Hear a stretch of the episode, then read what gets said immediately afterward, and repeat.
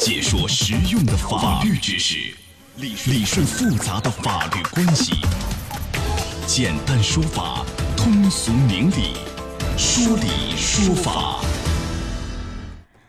好，接下来我们进入到法治在线的说理说法，我是主持人高爽，继续在直播室向您问好。这个结婚是人生当中啊最幸福、最美好的头等大事儿，对每一个人新人来说都是有非常美好的期盼，希望这样的一个婚礼喜庆而又浪漫。但是呢，现在这些很多地方啊，一些低俗的这个婚闹现象愈演愈烈，本来美好的婚礼变了味儿啊，有可能是把喜剧变成了一个悲剧。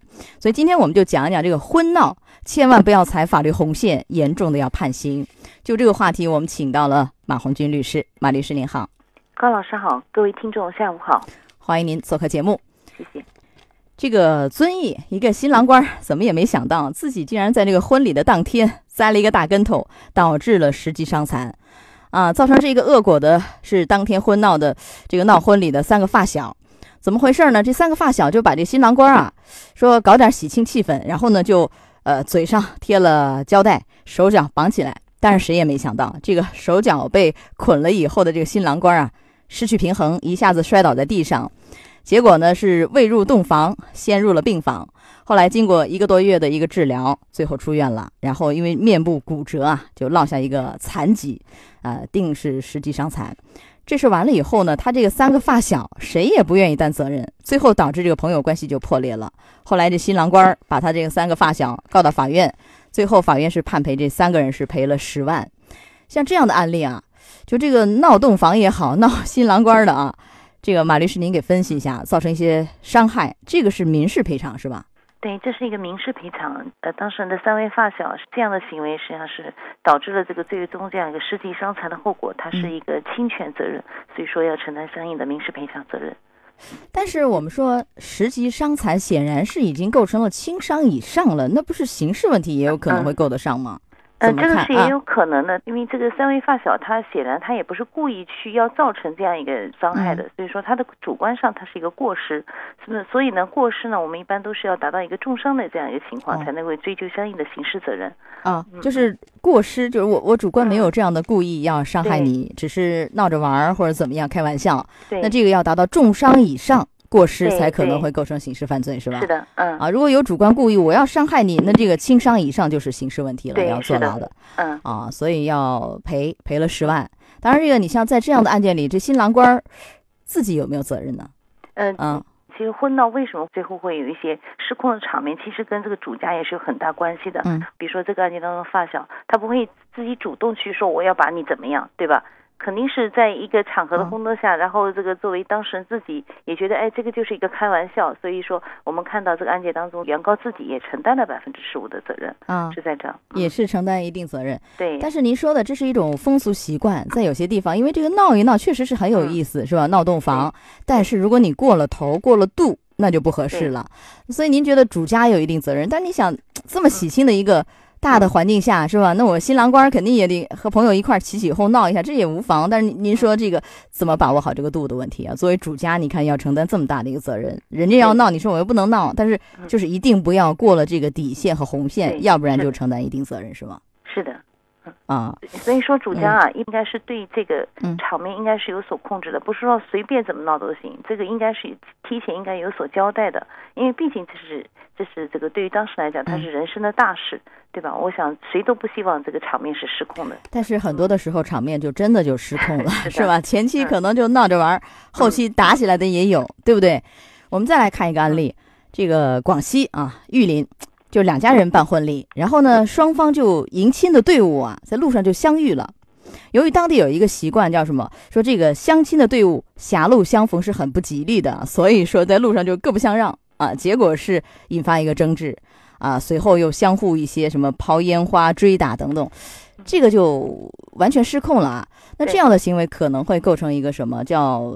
涉嫌聚众斗殴，还是扰乱一些公共秩序什么的？您怎么来看？刑事问题够得上吗？这个一个扰乱公共秩序的行为，它因为它本质上它不是为了去打架斗殴的这样一个，所以我个人认为，首先是扰乱一个公共秩序，最终的情况还是要根据这个最后到达一个什么程度，这样来认定。比如说，确实有人受到伤害了，就像我们刚刚前面讲的，有人造成一些伤情也比较严重的，那么就是按照刑事的一些一些罪名要去进行定罪量刑，这都有可能。啊，那有哪些罪名可能会涉及到这个寻衅滋事？嗯，还是什么？啊，呃，比如说像如果是造成伤害的，我们刚前面讲了，对吧？故意伤害的可能构成故意伤害罪。嗯。然后呢，如果是寻衅滋事的，那么也有可能构成寻衅滋事罪啊，这都有可能。嗯。啊，呃，这是刑事问题达到轻伤以上，这个就轻伤以上了，是吧？然后对没有构成轻伤以上的，就丢一丢烟花什么的，没炸伤人啊。嗯。这可能治安处罚、罚款、拘留会有吧？会有的。嗯。一般罚款。多少天？十五天以内。嗯啊，然后是可能是处以五百块钱，嗯，这样一个情节都是可能的。就主要还是看这个当时这个现场的到一个什么程度啊。好，这是还有呃，之前引发巨大关注的那个二十八岁的伴娘啊，喝白酒，最后呢是。死亡，因为窒息嘛，这个呕吐啊，窒息死亡，引发了巨大关注。像这样的事儿，你看，在这样的酒席里头，这个婚礼双方就主办方吧，是不是也是包括那个同桌喝酒劝酒的人都要承担一定法律责任？是的，嗯，只要在婚姻当中跟他一起喝酒的这个当事人都要承担相应的法律责任。那当事人多了，这一桌一桌上百桌的这。怎么弄啊？刚刚讲的是婚宴当中跟这个当事人在一起喝酒的。如果说伴娘，就比如说是她是在一直在跟着新娘在敬酒的过程当中，最后导致这样一个结果，那我认为这个呃主家承担的责任更大。啊，这个婚礼的主办方，那就男方和女方。您讲的主家是男方和女方两家。对，是的。啊，但是因为他这个伴娘陪着新娘嘛，一桌一桌的敬，一圈一圈的敬。您说所有喝酒的人，其他这个敬酒的人，这个还要担责任吗？嗯，因为其他敬酒的人，如果说是只有比如说到你这个桌上敬一杯酒，那我认为这个其他敬酒人是不要担责的。但是如果确实伴娘已经在这样一个比如说酒醉的状态下，你还在继续灌的这些当事人，肯定是要承担责任。那就是因为现在很多是这样，每一桌敬，然后到了每一桌，每一桌就起哄，是吧？有的抬到桌子上的怎样啊？做游戏灌的喝的啊。那这样一桌一桌来的，一桌一桌的，这这当事人都要承担一定的责任，是吧？如果说从这个伴娘的家属的这个角度来讲，那当然是把所有的，就是只要是在这个婚姻当中参加的，一同告上是最好。嗯，所以就是都有可能啊。嗯，对，就是每一个参加婚礼的参与者，是吧？我虽然可能没有去怎么样很闹洞房，但是在酒席上这个参与者，这个也要把握好度，否则你这个劝酒灌酒也是要承担一定的法律责任的。嗯啊。好，我们再来看一个案例。这个山东有一个闹伴娘的案件，十六岁的高中生小丽和这个高某啊，受同学邀请为他的哥哥赵某啊做这个婚礼的伴娘，然后没想到呢，十几名男子在这个闹伴娘的时候，把他衣服全给扒掉了，哎，而且在他身上是就是乱摸，给他造成了非常严重的心理创伤。这个案件呢，后来法院是判了这几个人是判了刑，这是一个刑事问题。这个刑事问题这几个。呃，侵权的这个男子啊，涉嫌什么样的一些法律问题？就是刑事问题，罪名是什么？嗯，他这个是最后是以强制猥亵妇女罪来判刑的。那么我们刑法规定，所谓的强制猥亵妇女或者侮辱妇女罪，它是指暴力、胁迫或者其他方法来强制猥亵妇女或者是侮辱妇女的，是要处以三年以下有期徒刑或者拘役的。如果是聚众或者在公共场合，呃，当众犯前款罪的，就是要可能处以五年以上有期徒刑。实际上是受到了侮辱，所以说最后是以这样一个强制猥亵妇女罪来进行定罪量刑的。啊，他又有侮辱，就是名誉方面侵权，对吧？也有这个被猥亵的问题。当然这两个，您的意思是竞合，然后是以强制猥亵妇女罪来定罪的是因为我们看他的主要的行为是这样的，就是是一个胁迫或者是实际上就是一个呃强制的方法嘛，对吧？对，去。去帮他扒衣服，那当然是一种非常严重的这个构成刑法的一个问题了。对，那你像如果一些婚闹的人假借什么婚闹的名义，违背新娘伴娘的意愿啊，因为有还有闹新娘的，对吧？这个对新娘伴娘做出一些你像前前面说的这样一些呃搂抱、亲吻等等一些非常过分的行为的话啊，这都可能会涉及到这样的一个罪名，叫这个都可能构成这个强制猥亵妇女罪。呃，甚至更严重的，如果有的人，比如说他把伴娘灌醉了，然后还间接又跟这个伴娘发生关系的，嗯，都有可能构成强奸罪。嗯，强奸罪的量刑就更重了。是的，能有多少？十年以上，三年以上，十年以下有期徒刑。嗯嗯，严重的呢，十年以上，死刑的都有，好像是的，嗯。是这样的。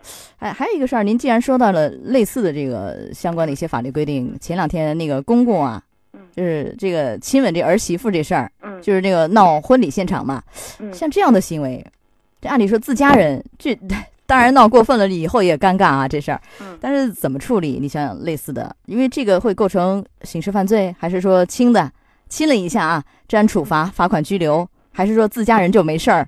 您怎么看这个？因为这个影响也很不好。对这件事情，从道德层面上来讲的话，作为一个公公，你去亲吻儿媳妇肯定是不对的，就是道德上是应当得到谴责的。嗯。但是就他这个行为，因为可能还够不上这个侮辱他人的这这样一个很重的情节，所以还够不上相应的处罚，当然也够不上这个刑事犯罪了。啊，这样亲一下，这个治安处罚这够不上。对，但是对着儿媳妇可能心理造成很大的创伤，这 全国人民都知道了。对，呃，是很不应该的啊，这样的行为。好，说到这儿，我们稍事休息，马上回来。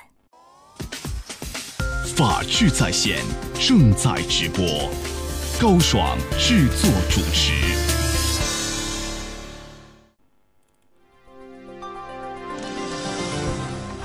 婚闹，可别踩法律红线。重者要判刑。法治在线继续为您讲述。好，我们继续讲一讲这个婚闹的事儿。这些年是越闹越厉害，越闹甚至越低俗，对吧？呃，除了前面我们举的那些案例，就可能涉及到的这个什么故意伤害呀、啊强制猥亵妇女犯罪呀、强奸的问题等等啊，还有哪些这个婚闹的行为一不小心可能会触犯底线、越过红线，涉及到一些违法甚至是犯罪？呃，马律师，您再讲一讲还有哪些类型？嗯，还有就像拿那个什么呃灭火器去喷新郎官啊，就把新郎官绑在树上去喷啊，那些就网上这样的新闻非常多。新郎官然后被勒的就已经是昏迷了或者怎样的，那这个轻的肯定是民事上要承担责任。那么重的我刚刚也讲了，有可能构成刑法上的过失致人这个重伤或者这样一些情节都有可能。也也就是说，在这个婚闹当中，如果出现一些意外。造成人员的死亡或者是重伤，因为我记得以前有这个案例，好像伴娘跳楼的吧，最后也有身亡的。如果这样的话，这个这个会构成的罪名是什么？过失致人死亡罪是吧？就是说，呃，对我们讲的所谓的过失致人重伤或者死亡，他是说你明明知道有这样的可能性，仍然是放任这样的可能性了，那么这种时候才可能构成这个过失重致人重伤死或者死亡的这个罪名。所以你刚刚讲的这个情况，比如说，嗯，伴娘都逼得没办法要跳楼了，这显然你是不能够再去去闹伴娘了，对吧？但是如果当事人仍然继续去闹，导致最后这样一个结果的发生，那当然要承担相应责任。啊，那如果说这个婚闹的人，他认为说这没事儿，就是开玩笑，就是闹着玩儿，我没有预见到他会有一些重伤啊、死亡啊，完全没有预见到，这个不是凭他说的吧？这个当然不是凭他说了，就像我刚刚讲的，就是把把新郎官用喷那个灭火器啊，用灭火器喷，这显然是新郎官绑的那么紧，就有可能会有窒息。这是作为成年人，我们在进行闹的这个过程当中是应该有度的。是这个起码用呃通过常识也好，对吧？推断也好，能够判断判断这样的一个结果会发生。所以而你又放任了，你没管他，你认为没事儿，我就是一个玩笑，就是闹着玩，闹着好玩，婚礼有气氛，那这就可。啊，承担法律责任了，是吧？嗯，好，那如果说遇到这个婚闹，比如说我们是参加婚礼的啊，这个他的家人或者是像伴娘这类的，最容易给闹的，伴娘、伴郎啊等等，这个如果说被人闹怎么办？我马上报警吗？我那么多人过来了，我反抗反抗不了啊，怎么处理这样的一个紧急状况？首先应该是提醒这办婚礼的主家。应该对这个闹的度应该是有所预见，然后呢有所提示，就是说这有人来闹的时候，这个度要掌握在什么地方。那么在这个基础之上，如果确实，比如说伴娘又碰到了就我们刚刚之前讲的一些涉嫌违法犯罪的一些婚闹行为，那么首先一定要极力的制止，同时还要立马要选择报警，因为只有报警处理的话，才能够更好的维护我们自身的权益。啊，那可能当时情况紧急都没有办法报警，一堆人围过来。你说像前面那个那个高中生啊，就那个小丽，然后被人这个强制猥亵的，他怎么报警啊？十几个人就上来了，还有方法没有？最主要的因方法啊，应该是在提前的预防，就是说作为主家，你首先是要做到。就是应该能够预见到我们这个闹的度在哪里。其实主家如果说，哎，我们怎么想闹闹就行了，我想这个来参加这个婚礼的这些想要闹的人，他也不会就是说把这个度放得很大。在这个婚闹这个事情当中，主家应该是首先是要做到提示和和防范有一些哎防范预警。呃，主家是可以把握好这个松紧的尺度的。您的意思是是吧？这个松紧的这个弦儿在主家手里，只有主家才能呃去去把握，其他人没有办法把握。对，嗯，当然也通过这样的节目，一方面告诉大家，就是这样的闹婚礼现象，特别是一些过分的、低俗的，有可能会涉及到一些违法，甚至是犯罪，后果很严重。当然，我们也通过这样的节目来宣传，让大家一定要本着一种文明的，是吧？对，呃，非常和谐的、美好的一种状态来进行所谓的婚庆，千万不要闹闹过分，只要承担不利的法律后果。好，到这儿结束我们的说理说法，也非常感谢马红军律师。好，马律师再见。再见。法治在线，高爽制作主持。节目收听时间：首播 AM 七零二，江苏新闻综合广播十六点到十七点；复播 FM 九十三点七，江苏新闻广播二十二点三十到二十三点，次日两点到三点。想咨询法律问题和主持人高爽互动，请下载大蓝鲸 APP 到高爽的朋友圈。节目微信公众号：江苏台法治在线。网络收听方式：江苏广播网三 w 点 vojs 点 cn。智能手机下载大蓝鲸 APP，或者蜻蜓软件搜索江苏新闻综合广播法治在线，可随时收听。